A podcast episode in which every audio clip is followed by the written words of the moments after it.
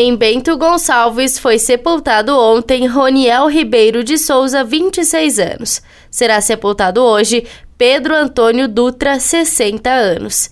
Em Carlos Barbosa foi sepultada ontem Maria Xênia Winter Tams, 92 anos. Em Caxias do Sul foram sepultados ontem Adriano Goulart de Melo, 38 anos, Armindo Modena, 93, Isabel Teles Ribeiro, 90, Zacarias Cleto Furlan, 72. Serão sepultados hoje Eronilda Terezinha Dias de Oliveira, 50, Maria Idelma Jorge Aristides, 83, Ayrton Dias Machado, 66, Graciosa Libra Orso Pilate, 86, Leda Terezinha Fiório, 72, Luiz Laureano da Silva, 82, Pedro Domingos Pissaia, 90, Renato Dórico Volpini, 78, Admar Leite dos Santos, 57, Dorcélio Ribeiro da Silva, 75, Gladys Lopes de Abreu, 76,